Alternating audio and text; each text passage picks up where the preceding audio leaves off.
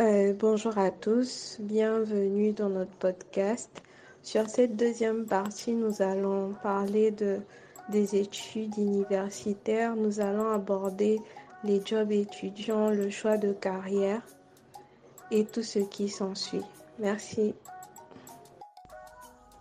Et Dave, elle a déjà presque tout dit. Après, moi, ce que je pourrais rajouter à ce que Dave a dit, c'est le, le fait que, en fait, rien n'est fait pour orienter, pour orienter les élèves et ça c'est un grand problème déjà parce que même au niveau des concours, lorsque on propose des concours, les gens ne savent jamais à quoi s'attendre. Donc je pense qu'il faut peut-être penser à inclure certains, certains métiers qui concernent l'enseignement pour que euh, on puisse au moins savoir euh, qui, vers qui euh, se diriger lorsqu'on a besoin d'informations par rapport à certains choix. Et puis aussi, l'autre souci, c'est que je trouve qu'on n'explore pas assez la créativité dans tout ce système-là. Parce qu'aujourd'hui, euh, c'est beau, les sciences, euh, la littérature, tout ça, mais après, ce qu'on oublie, c'est que dans la vie, il y a une partie créative aussi. On a le côté artistique qui est là et on ne va pas laisser ça de côté. Et dès, je pense que c'est quelque chose qu'on cultive dès l'enfance.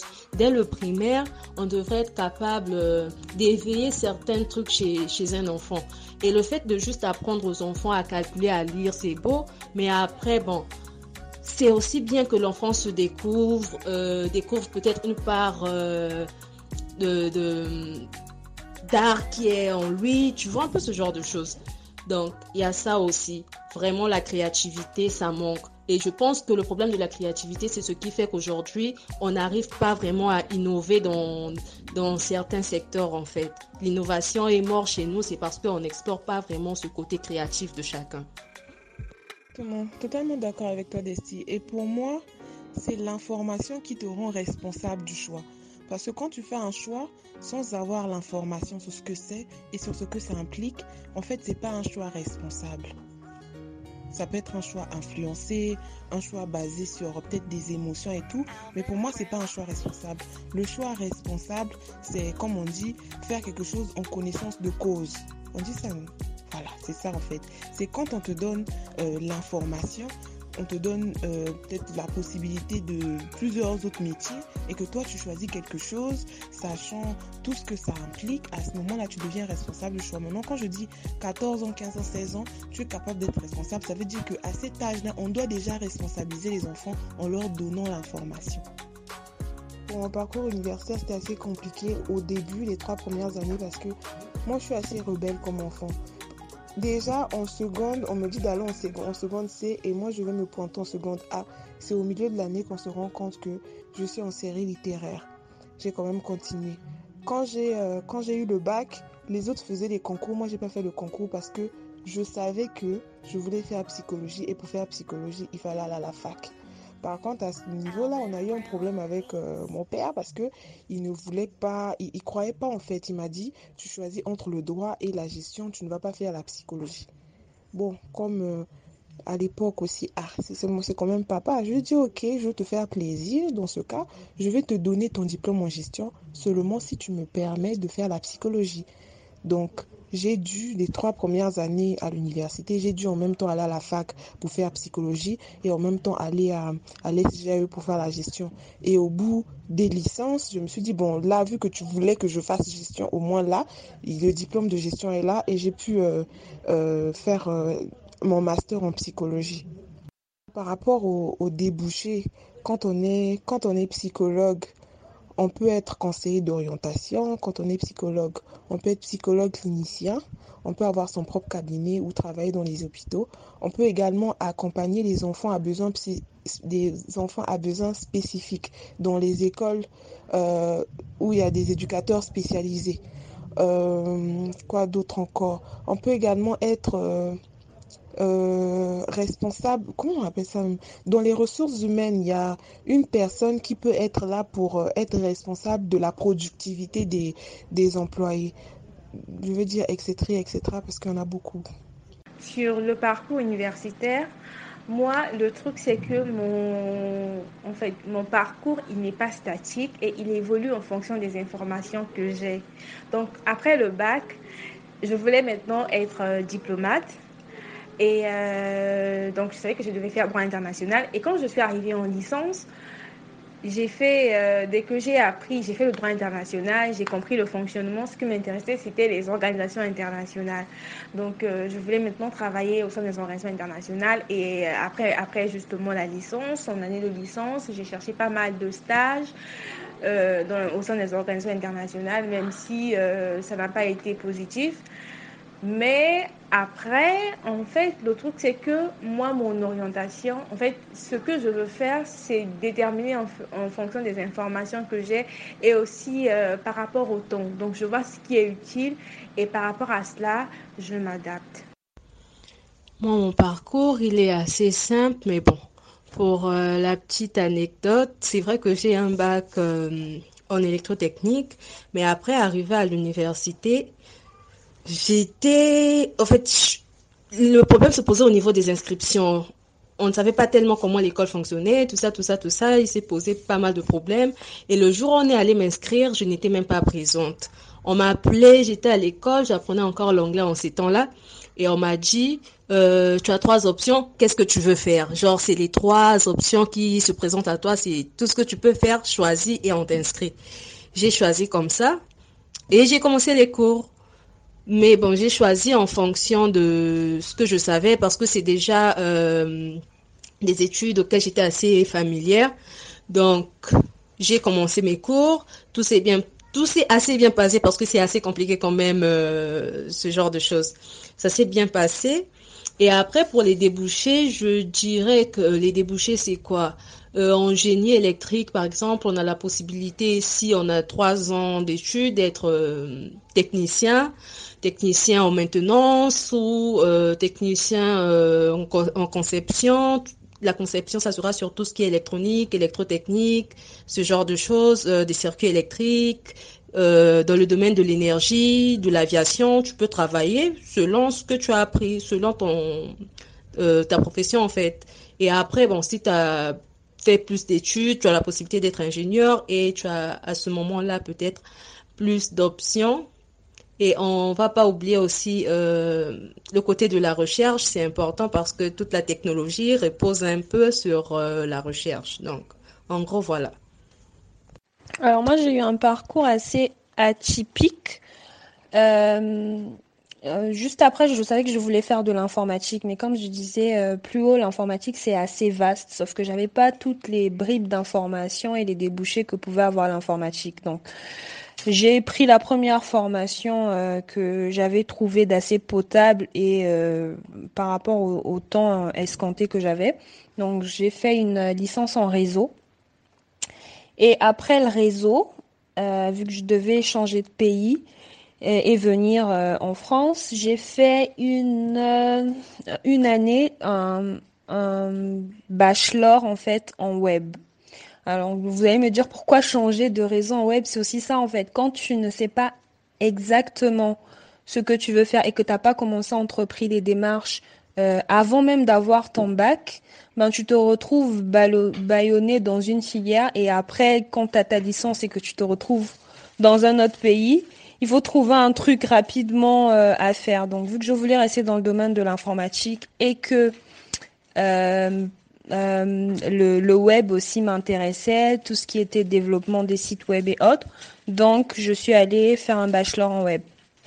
Donc, après mon bachelor en web, j'avais le choix entre faire un master et intégrer une formation d'ingénieur. Et en évaluant à la fin, j'ai trouvé que c'était mieux de faire la formation d'ingénieur.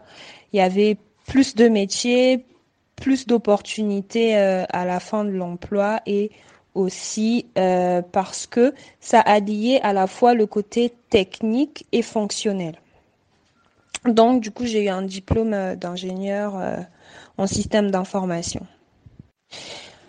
Les métiers qu'on peut avoir en tant qu'ingénieur, ben, il y a la maîtrise d'ouvrage, donc tout ce qui font du recueil de besoins, toute la partie fonctionnelle en amont avant de développer un site web, un projet, une application et tout. Et ensuite, il y a la maîtrise d'œuvre. Donc ça, c'est maintenant le côté développement. Euh, et il y a deux volets. il y a des développeurs web et des développeurs euh, d'applications, donc Android, iOS et tout. Et il y a le, il y a la gestion de projet, donc euh, les chefs de projet qui sont là pour coordonner, ajuster, adapter leur langage entre euh, ben, les deux différentes parties, la maîtrise d'ouvrage et la maîtrise d'œuvre. Ensuite, il y a le côté euh, big data. Big data, qui dit big data, dit euh, sécurisation euh, de données, euh, gestion de données, base de données et autres. Donc, tout cet aspect. Et il y a le, le, top du level, c'est le BI, qui, à travers ces données qu'on met dans, on insère dans les bases de données, peuvent orienter les solutions de l'entreprise en vue de savoir ce que, vers où en fait diriger euh, ces données-là et trouver, enfin apport, apporter un, un plus à l'entreprise. Donc voilà. Moi, j'ai eu à faire des études de transport et logistique pendant cinq ans. Euh, c'est vrai qu'il y a beaucoup de débouchés euh, dans ce domaine. On peut travailler dans le transport ferroviaire, maritime, routier, aérien, on peut être agent de transit, agent de, agent de douane, on peut être euh, coordonnatrice logistique, transport, responsable, on peut travailler en supply chain, on peut également travailler dans les achats. Euh, c'est à peu près ça. Donc, je dis, en fait, moi, ma, ma carrière universitaire, elle a commencé au Congo où j'ai commencé à faire euh, biologie en fac de sciences et j'ai dû j'ai dû euh, arrêter parce que le programme était beaucoup trop chargé, enfin c'est selon moi, et on n'était pas assez orienté, je trouve. Et il n'y avait pas une très bonne documentation. Enfin, c'est pas que je critique la documentation, mais après beaucoup d'années et en étudiant, après avoir étudié autant d'années à l'étranger, je me rends juste compte que sur le point, le point de vue euh, bibliographie, on n'était pas beaucoup, beaucoup orienté. Et surtout sur le système d'évaluation, en fait. Du coup, j'ai pas vraiment eu les bases euh, ou l'appui, le soutien qu'il fallait. Et je me suis dit euh, de stopper et de partir. Euh, concernant mon parcours universitaire, comme je disais un peu haut, que j'avais déjà l'idée d'être euh, experte comptable, je me voyais déjà dans la comptabilité quand j'étais au lycée. Mais ce qui m'a un peu freinée, c'est parce que quand j'ai eu le bac, je me suis dit, est-ce que c'est réellement ce que je voulais? J'étais un peu dans l'embrouille parce que j'étais pas orientée je me suis allée m'inscrire à la fac des sciences et techniques d'où je faisais la géologie. Comme j'aimais aussi la biologie, la géologie en, en terminale, je me suis lancée sur la géologie. J'ai fait deux ans. Je voyais que c'était pas vraiment ma vocation de continuer dans la géologie. Je suis retournée dans la gestion d'où j'ai pu avoir euh, mes diplômes en gestion de la comptabilité. Concernant mon parcours universitaire, quand j'ai décroché mon bac, j'ai intégré une licence de physique-chimie où j'ai passé trois ans. Je n'ai pas pu décrocher ma licence de chimie parce que voilà. Et donc, je me suis retrouvée avec un bac plus 2 en physique-chimie avec pour spécialité chimie analytique. Après mon bac plus 2, j'ai intégré une licence professionnelle de qualité hygiène, santé, sécurité, environnement où j'ai passé une année sans contrat d'alternance et après ma licence professionnelle, j'ai intégré mon master qualité, hygiène et sécurité, cette fois-ci en alternance. Et en termes de débouchés professionnels, j'ai la possibilité d'accéder au métier de responsable HSE, responsable santé, sécurité au travail et responsable qualité. Donc, euh, déjà, moi, j'ai fait euh, le bac euh, le bac international, donc euh, c'est pas euh, ni le bac congolais ni euh, français. Et en fait, dans ce bac-là, il n'y a pas vraiment les séries scientifiques. En, en gros, c'est sept matières, je pense, sept matières, et tu dois faire deux matières, par exemple, dans le domaine scientifique. Donc, j'ai fait la chimie et la biologie. Et ensuite, euh, ça, c'était assez de passeport pour que je puisse aller faire de la science euh, à l'université. Et donc, euh, quand je suis allée à l'université, je savais que je voulais faire de la recherche scientifique, que je voulais être chercheur. Donc, je me suis inscrite pour faire biochimie et biologie moléculaire. Donc, ce que j'ai fait, donc j'ai fait un bachelor pendant quatre ans. Et le truc, c'est que comme je savais ce que j'allais faire depuis que je faisais le bac, ben, j'avais déjà fait plein de recherches pour voir ce qui allait me conduire à ma carrière de chercheur et je regardais les coûts des choses, les coûts des programmes, les coûts de tout ce qui est, tout ce qui est impliqué. Donc, quand je suis allée à l'université, je savais que l'université, c'était acquis. Euh, c'était bien, le programme était cool. Donc, euh, j'ai fait mon bachelor et ensuite, pour faire mon master, dès ma deuxième année à l'université, j'ai cherché l'école dans laquelle je voulais faire mon master et j'ai commencé à les contacter à l'avance pour pouvoir euh, pour pouvoir faire mon master là-bas. Et donc, j'ai tout était super bien organisé et donc dès que j'ai fini mon master, dès que j'ai fini mon bachelor, je suis allée en master là-bas. Et pendant que j'étais là-bas au master, ben, j'ai fait mon stage dans un laboratoire et je savais que je voulais convaincre le labo de me garder en thèse et ils m'ont gardé en thèse. David, tu as parlé de quelque chose d'intéressant. Tu as parlé de l'alternance. L'alternance, c'est pas quelque chose qui se fait au Congo. Du moins, je, je n'ai pas encore vu ça. Est-ce que tu pourrais nous parler un peu plus de ce qu'est l'alternance? Et Nel, tu as dit que tu as fait un bac international. C'est la première fois que j'en entends parler. Euh, comment tu as fait pour arriver à faire ce bac international Comment, si quelqu'un d'autre veut le faire, comment il doit s'y prendre? D'après ce que je sais, la seule école qui propose une formation en alternance au Congo, c'est l'Institut Kakikam. Et encore, c'est accessible à partir euh, du niveau ingénieur, si je ne me trompe pas, le cycle ingénieur. Alors, l'alternance, ce que c'est? C'est euh, la possibilité de suivre ses études en partageant son temps entre l'école et l'entreprise.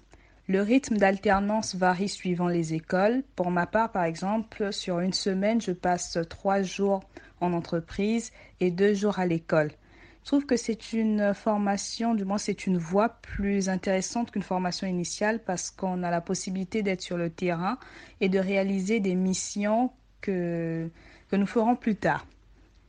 De manière globale, c'est ça l'alternance. Bonsoir, Tavish, étudiante en biomath. Alors, euh, mon choix académique et professionnel est très influencé par mon père parce que mon père est très très très très science, très très science. Euh, lui c'est les maths, physique, chimie, euh, biologie, sciences. Donc j'ai vraiment baigné dans cet environnement-là. Je n'ai connu que les sciences depuis que je suis petite. Donc euh, j'ai naturellement eu un intérêt plus prononcé pour les sciences et particulièrement pour la biologie. Jusqu'en terminale, j'ai fait donc un bac scientifique, option SVT, sciences de la vie, de la terre. Euh, mais au final, je suis partie en droit. Je suis partie en droit, j'ai fait trois années euh, de licence en droit. Euh, je n'ai pas validé ma dernière année car je voulais revenir aux sciences, donc revenir en biomath. Et j'ai fait donc des examens pour intégrer ma, ma, licence de biomath. biomath. Donc euh, voilà pour mon parcours académique, parcours professionnel. Euh, on va dire que pour l'instant, dans le domaine dans lequel je me forme, c'est inexistant. Euh, mais à côté de mes études, je faisais, je faisais, je travaillais à temps plein dans des petits boulots pour étudiants. Donc voilà. Donc, je vais répondre euh, en deux messages parce que tes questions, euh, ça, ça risque d'aller à deux minutes et quelque chose. Donc, pour ce qui est des études au pays ou à l'étranger, j'ai étudié en Afrique du Sud, mais avant, j'ai quand même été inscrite dans une euh, université privée à Pointe-Noire. J'ai commencé les cours pendant un mois au moins et après, comme je savais que je devais partir dans les mois qui suivaient, je me suis dit que ça servait à rien de continuer d'aller à l'école. Donc après ça, je suis partie en Afrique du Sud. Pour ce qui est euh, de ce que j'ai aimé dans ma filière, c'est vraiment le côté euh, technologique en fait. Parce que dans ce que j'ai fait, il y a eu une introduction à la programmation, à tout ce qui est digital et tout ça. Moi, ça me plaisait beaucoup. C'est vraiment quelque chose que j'ai aimé faire, j'ai aimé apprendre. Donc pour, de, pour ce côté-là, c'est un peu ça. Au Congo, j'ai fait ma licence en psychologie et mon master en psychologie à l'université Maringouabi. Et j'ai fait ma licence en, administration des entreprises à l'SGAE. Les avantages d'avoir étudié au Congo pour la psychologie, je pense que c'est d'avoir étudié dans mon contexte. Parce que j'étudie quand même la santé mentale et c'était, c'est un avantage pour moi d'étudier la santé mentale là où je, j'aimerais bien la traiter. Donc, euh, la santé, la santé, le mental, dans le mental des Congolais en fait. Et aussi, j'ai eu une matière que j'ai beaucoup aimée à l'école qui s'appelle l'ethnopsychiatrie, où on nous a appris en fait comment est-ce que dans nos pratiques culturelles, on étudiait et on traitait la santé mentale. Par exemple, comment dans certains rituels, on pouvait éviter qu'une personne euh, euh, euh, soit dépressive après être passée par une certaine étape. Et aussi comment d'autres rituels pouvaient encourager une personne qui a qui a, euh, par exemple, du mal à marcher parce qu'il a eu un accident, comment certains rituels pouvaient encourager cette personne à marcher? Alors que c'est certaines pratiques qu'on dit qui sont inefficaces, mais qui travaillent sur le mental de la personne qui y croit. Ça, ce sont les avantages. Maintenant, les inconvénients pour avoir étudié le Congo, surtout à l'université Marien Gwabi, c'est, je veux dire, le désordre qui règne, le manque d'organisation, le manque de stage. Et, mais à l'SGE, par contre, j'ai trouvé que c'était très organisé. Euh, mon choix de formation pour les études a été influencé par mon père. Euh, j'ai fait des études de transport logistique. Mes premières euh, années d'études, je les ai faites à Dakar, au Sénégal. les Sénégalais sont très accueillants, même s'il a fallu apprendre quelques mots Wolof. Et ce qui m'a le plus marqué, c'est qu'on avait différents professeurs euh, qui étaient des professionnels. Et euh, on avait un prof en droit maritime euh, qui était expert maritime dans un cabinet en fait et qui nous disait qu'on qu'on pouvait qu'on pouvait être comme lui. Donc je me disais le droit c'est pas tout à fait perdu donc il y a moyen. Et j'ai continué mes deux dernières années universitaires en France et euh, pendant ma première année universitaire en France, euh, je voulais rentrer au Congo pour euh, faire mon stage et pouvoir également tâter le terrain parce que pour moi c'était clair, à la fin de mes études, je rentrais. Et donc finalement, je suis rentrée euh, ça a été difficile de trouver un stage, ça m'a vraiment refroidi et je suis rentrée en France pour continuer mon master 2. J'ai fini mon master 2, ben il fallait que je change mon statut d'étudiante étrangère en travailleur euh, étrangère. Ensuite, les avantages et les inconvénients d'étudier à l'étranger. Les avantages, c'est, je pense, le cadre et puis le système qui est différent d'ici parce que euh, moi, pour les études que j'ai fait ici, souvent on manque de matériel pour euh, la pratique et pour euh, tout ce qui est matériel pédagogique. Souvent, ce sont des trucs qui sont pas à jour et vu que la technologie elle évolue chaque jour, souvent ce sont des concepts qui sont anciens, qui ont été mis à jour depuis un certain moment, donc c'est un peu compliqué. Pour les avantages, c'est vraiment de ce côté-là, on a accès à pas mal d'outils qui sont euh, accessibles gratuitement et qui sont aussi euh, à jour. Et pour les inconvénients, je dirais que c'est plus le côté de la vie de tous les jours, du quotidien. Parce que, euh, franchement, le paysage est différent, les réalités sont différentes. Et moi, par rapport aux études que j'ai faites, tu as juste le temps de te lever le matin, de rentrer à la maison le soir vers 20h, 19h, 20h, parce que ça prend toute la journée, une partie théorique, une partie théorique dans une journée. C'est beaucoup de temps que ça demande. Et puis après, pour rentrer à la maison, c'est un peu compliqué. Le transport le soir avec la criminalité qu'il y a en Afrique du Sud, c'était vraiment, vraiment, vraiment difficile. Donc, fallait être prudente. Et puis, il y a aussi le côté où la famille te manque et ça joue sur le moral. Après, ça impacte tes performances parfois à l'école et tout ça. Et puis, du côté financier, vu la monnaie, c'est un peu chaud. Ici, on t'envoie des CFA et là-bas, tu te retrouves avec deux fois une petite somme. Mais gérer tout ça, c'est pas évident. Mais bon, grâce à Dieu, tout s'est bien passé et on en est là aujourd'hui. Donc, c'est ça. Alors, pour euh, répondre aux questions, euh, si j'ai décidé d'aller en droit plutôt qu'en sciences à l'issue de, mon bac, c'est parce que j'ai eu mon carte de séjour en terminale. Euh, J'habite en France, donc j'ai eu ma carte de séjour en terminale. Et lorsque tu l'as, tu passes deux jours d'intégration où on t'explique tous les mécanismes institutionnels, etc. Et j'avais vraiment, vraiment beaucoup aimé. Je suis aussi beaucoup mon cœur. Donc, j'ai cherché quelle était la formation qui expliquait les mécanismes institutionnels et c'était le droit. Donc, euh, je suis à l'endroit. Surtout que j'ai j'avais un peu cette vision de l'école, ça ne s'arrête pas. Donc, je peux faire le droit, revenir aux sciences. Hein. Voilà. Euh, concernant les études par rapport au pays, euh, j'ai fait mes études, une partie de ma scolarité en Italie, donc de la primaire jusqu'au collège. J'étais en Italie avant de venir en France, du coup, pour la suite du collège, le lycée et maintenant l'université. Donc euh, voilà. Un autre inconvénient aussi, c'est surtout sur les réalités qu'il y a en entreprise euh, à l'étranger et puis ici, parce que même dans l'optique où il faut faire des stages, souvent on arrive dans un environnement qui est totalement différent de celui dans lequel on était et parfois on se sent un peu perdu. Donc on apprend des choses qui sont parfois assez avancées et lorsqu'on revient, euh, parfois on est sur des systèmes qui sont encore euh, assez vieux, si je peux dire. Mais sinon, dans l'ensemble, on s'adapte et puis le reste, quand on comprend un peu ce qu'on fait, c'est facile de s'en sortir. Pour compléter mon propos, euh, j'aime aussi tout ce qui est art oratoire. Donc ça allait bien avec la licence, la licence de droit. En plus de cela, j'essaie vraiment de, cultiver une certaine polyvalence, que ce soit dans les métiers des sciences sociales et dans les métiers euh, des sciences fondamentales, euh, dans le public comme dans le privé.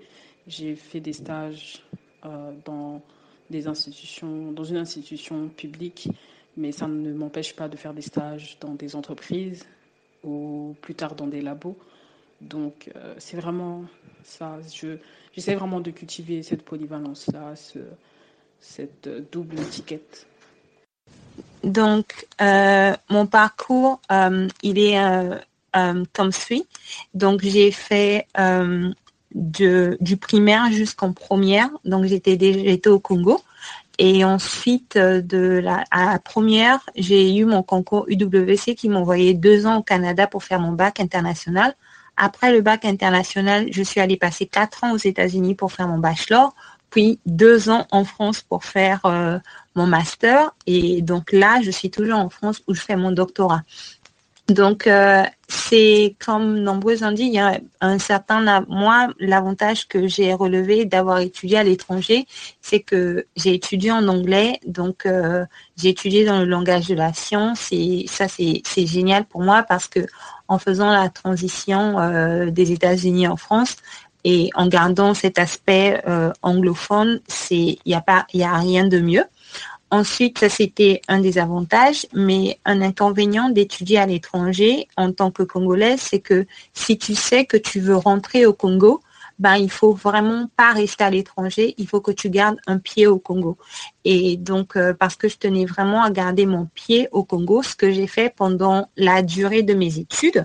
Donc, euh, quand j'étais au Canada, je suis rentrée au Congo faire un stage à la CBF, que Estia connaît. Quand j'étais aux États-Unis, je suis rentrée euh, je pense, euh, tous les ans euh, pour euh, pouvoir faire des stages. Donc, j'ai fait un stage au laboratoire national à Brazza. J'ai fait un stage avec la FCRM de Francine Toumi. Donc, je rentrais au Congo afin de garder des contacts, afin de connaître les gens sur place et de ne pas perdre mes bases. Et même là, maintenant, voilà pourquoi j'ai fait mon master en France, parce que ben, la France est plus proche du Congo que des États-Unis. Donc, en fait, dans tout mon parcours, je garde en tête que ma destination finale, c'est le Congo. Donc, euh, l'avantage euh, d'étudier à l'étranger, pour moi, c'est qu'on est exposé à tout un public, euh, on est exposé à la crème de la crème, par exemple. Mais le désavantage, c'est que on perd des, on perd le contact avec les gens que l'on veut toucher. Et ça, il faut trouver des techniques pour le garder. Ok. Pendant vos études, est-ce que vous aviez eu à à faire des jobs étudiants, vous avez eu une expérience entrepreneuriale.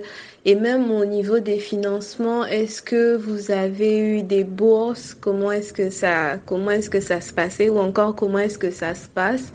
Et si vous avez des astuces à donner au niveau des financements, euh, qu'est-ce que vous direz? Bonsoir les filles, moi c'est Christy. Désolée du retard. Ben, je vais me mettre à écouter vos notes et si possible, ben, j'interviendrai aussi.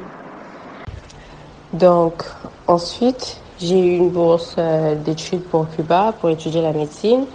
Et il y a beaucoup d'avantages et il y a aussi des inconvénients pour être sincère. Donc, euh, je vais commencer par les avantages. Déjà, je soulevais le point de la documentation euh, au pays.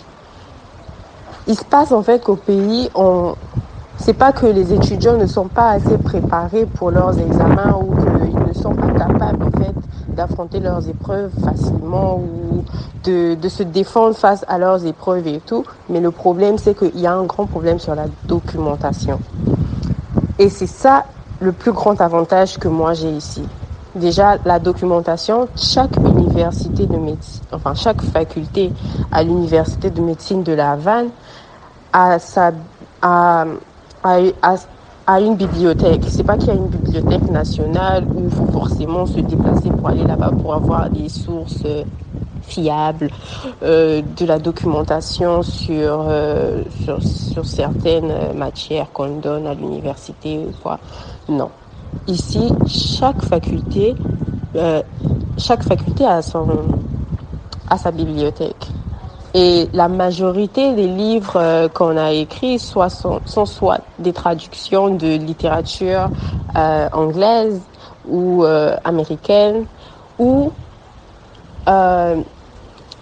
une adaptation en fait d'un certain livre ou des recherches de nos propres professeurs parce que ce sont nos professeurs qui écrivent ces livres-là.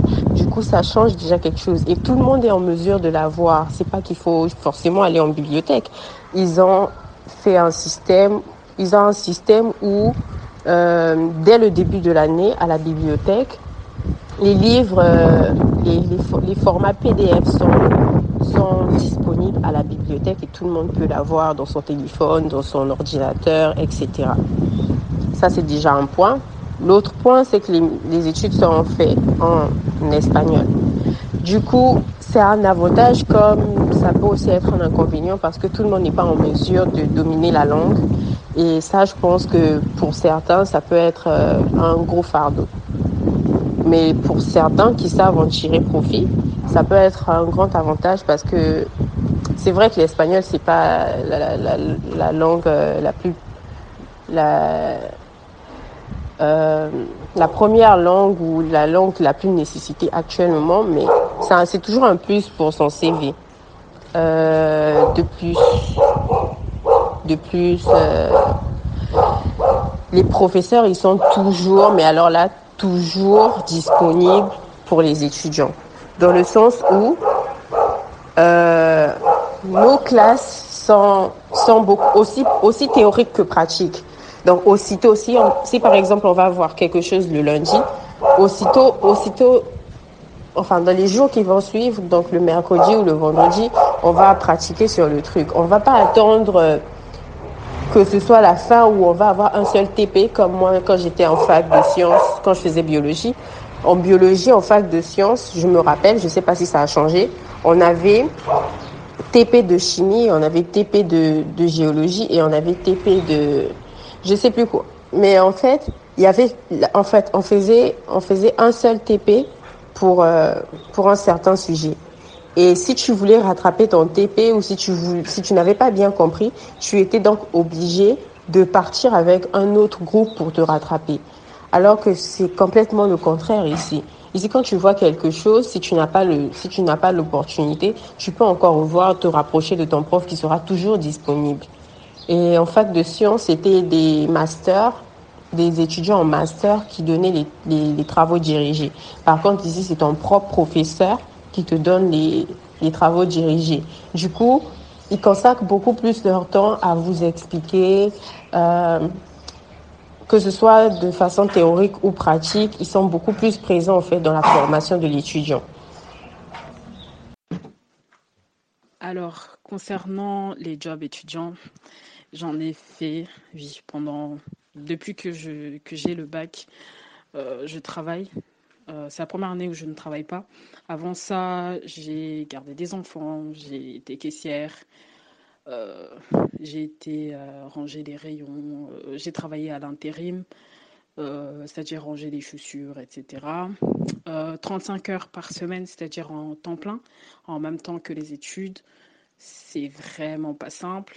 Euh, surtout qu'à une époque, enfin, il y a une époque, c'était l'année dernière, euh, je travaillais à 40 km de chez moi, donc euh, je commençais à 6 heures là-bas, je sors de la maison, il est 4 heures du matin, en plein hiver.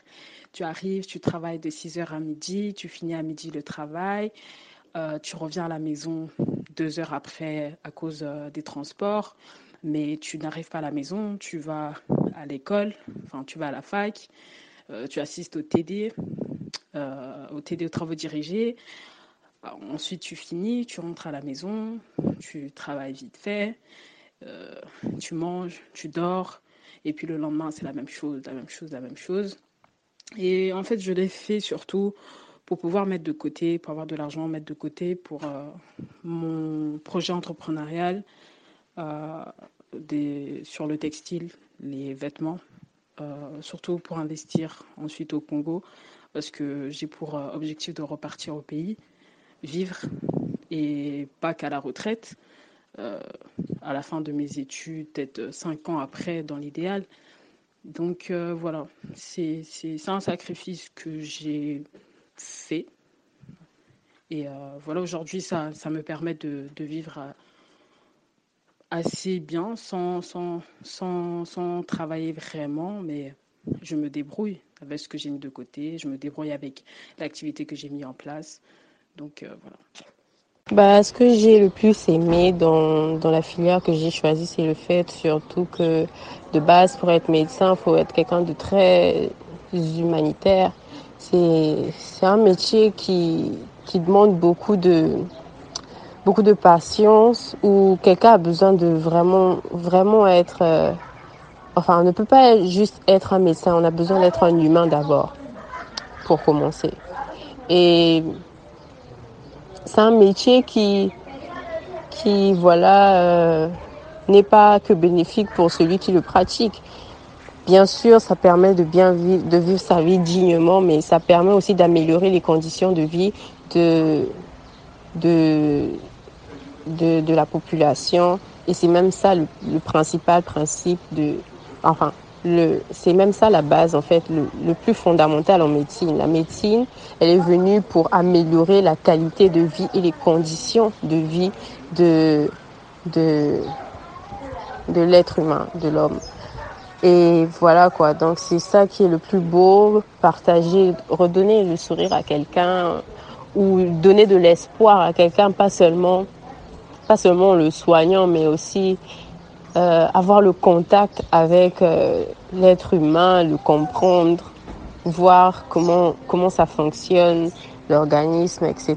C'est juste euh, magnifique. Aussi bien que la biologie, qui est aussi genre une des, une des bases de, de la médecine, c'est juste magnifique. Enfin, faudrait vraiment, faudrait vraiment en fait euh, le vivre pour comprendre, mais c'est juste.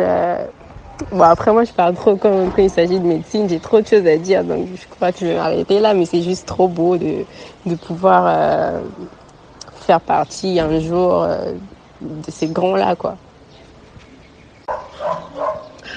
Euh, genre, côté pratique, on est vraiment confronté avec, euh, avec les patients très tôt, parce que déjà, on, en première année, dès la première année, on a le droit de réaliser des procédures euh, médicale, on a le droit de on a le droit de enfin les papiers administratifs, on peut déjà les remplir. On peut on peut très vite euh, réaliser les soins infirmiers et ce de, dès la première année. Ça c'est déjà un point qui vraiment qui vraiment est que je considère comme euh, un avantage. Et il y a aussi le fait que au bout de six ans, au bout de six ans de médecine, pour ceux qui font en fait, euh, pour ceux qui étudient à Cuba, le fait d'être confronté très tôt en pratique avec euh, les patients, etc., ça fait que même quand tu n'es pas interne, tu as déjà euh, du savoir et tu peux déjà très, enfin, tu peux aborder plus facilement ton année d'internat. Quoique l'année d'internat, elle vient que la dernière année. Et c'est pas comme d'autres euh, facultés ou dans, partout dans le monde, enfin partout ailleurs, où pour, pour avoir l'autorisation de, de, de, réaliser des procédures médicales, il faut forcément être euh, externe, interne plutôt. Et les inconvénients, c'est plus dans le fait où euh, à Cuba, il y a beaucoup de beaucoup de d'étudiants étrangers qui viennent pour euh, pour étudier la médecine ici, que ce soit des des spécialistes, enfin des résidents qui sont les étudiants qui viennent se spécialiser, que ce soit les, les étudiants en médecine générale, que ce soit dans d'autres euh, dans d'autres dans d'autres services de la santé. Et ça fait que l'étudiant, le simple étudiant en médecine générale, euh, devra donc se munir juste de, de sa bonne volonté, dans le sens où il y a tellement une hiérarchie, tellement, tellement il y a de spécialistes, tellement il y a d'internes, tellement il y a d'internes, il ne pourra pas facilement venir et s'il n'a pas la volonté, il pourra, il pourra rester comme ça sans pour autant rien faire parce qu'il y a beaucoup de gens, il y a tellement de monde à l'hôpital, il y a tellement d'étudiants, tout le monde a envie, tout le monde a cette soif-là d'apprendre que il pourrait terminer sans avoir réellement acquis des connaissances en pratique. Mais quoique la théorie, la théorie est, est, en théorie ils sont tellement bien formés, mais en pratique, ça va, ça, ça va juste dépendre de l'étudiant. Mais comme tout le monde est obligé de passer par l'internat, c'est là où euh, ça peut être euh, très, très dangereux pour l'étudiant qui n'a pas voulu se confronter très tôt aux procédures euh, médicales dès les premières années ou qui n'a pas voulu pratiquer. S'il te plaît, baby, genre quand tu vas répondre, enfin quand tu vas, quand tu vas répondre à la réponse de quelqu'un ou vouloir répondre à quelqu'un, tu peux s'il te plaît euh, répondre avec le message initial pour que la personne soit beaucoup plus attentive à ton message et te répondre. Parce que comme ça, peut-être qu'elle va pas t'écouter et tout. Ah, J'avais oublié de mentionner quelque chose. Le fait d'être étranger dans un, enfin, et étudier, surtout un, un pays où il peut avoir des gens de, c'est plus, c'est pas trop, je ne dirais pas que ce serait de, du racisme parce qu'il y a beaucoup de noirs ici et euh, il y a beaucoup de mélange. Donc je ne pourrais pas dire que voilà c'est des blancs ou quoi. C'est plus un métissage. Mais il y a beaucoup de xénophobie, beaucoup de xénophobie.